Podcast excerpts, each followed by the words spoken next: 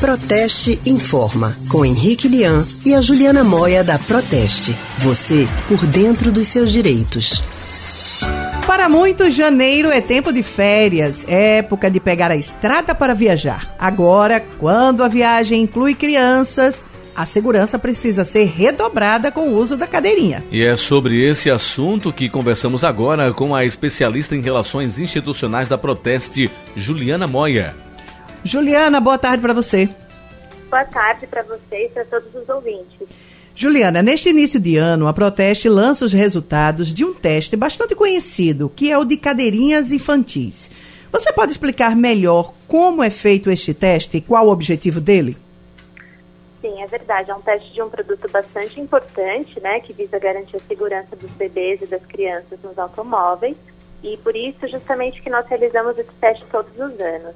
Nesse último teste, cujos dados foram divulgados agora, nós, nós nos focamos nos bebês com força. São aqueles dispositivos que devem ser utilizados pelos bebês até um ano.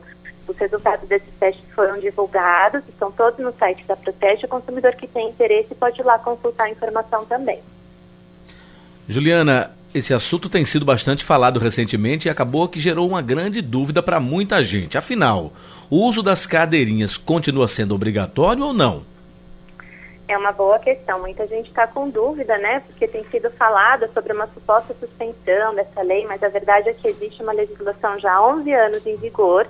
Ela continua em vigor e ela obriga a utilização de cadeirinha para crianças até 7 anos. Então, os motoristas têm que ter atenção, porque a não utilização desses dispositivos é, constitui uma infração de trânsito gravíssima, com uma multa de 293 reais, sete pontos na carteira e até mesmo a retenção do veículo. Agora, os pais têm que ficar atentos, Juliana, porque, de acordo com a legislação, cada faixa etária utiliza um dispositivo diferente.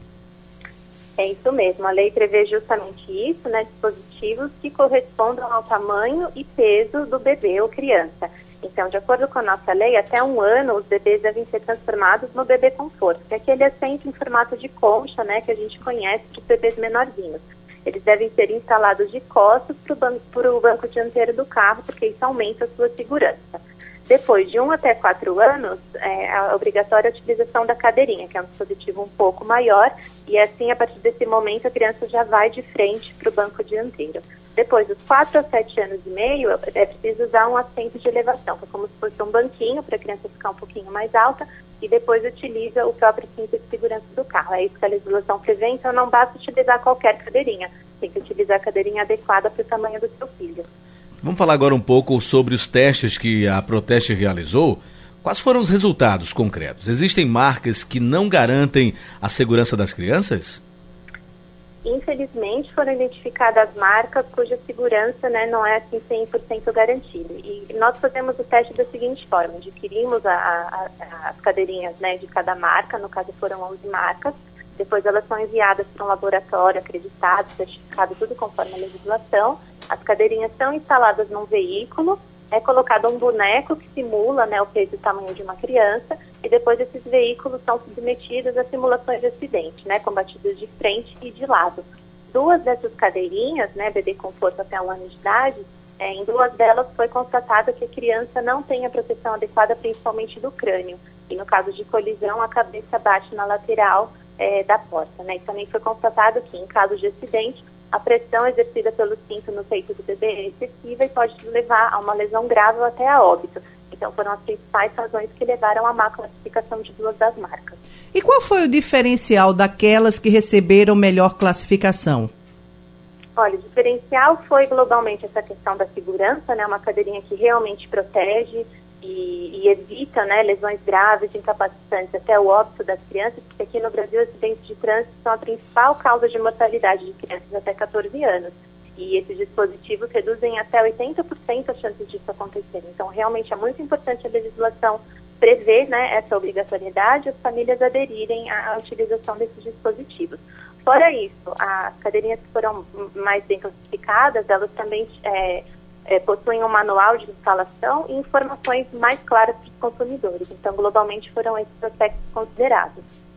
Para aqueles pais que já estão naquela fase de trocar a cadeirinha, mas a situação econômica não está ajudando, é, optar por uma cadeirinha de segunda mão é uma alternativa a considerar?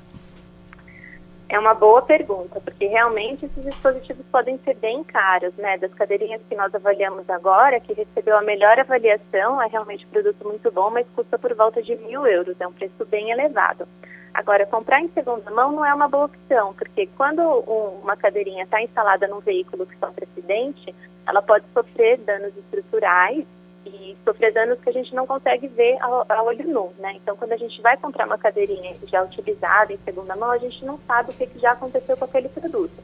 Então, é melhor evitar. Existem opções boas e mais em conta no mercado, existe essa informação no nosso site também, quais são as opções mais econômicas.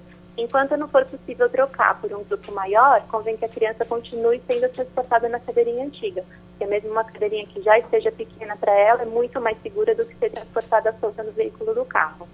Juliana, a gente agradece a sua participação aqui no Rádio Livre de hoje. Muito obrigada.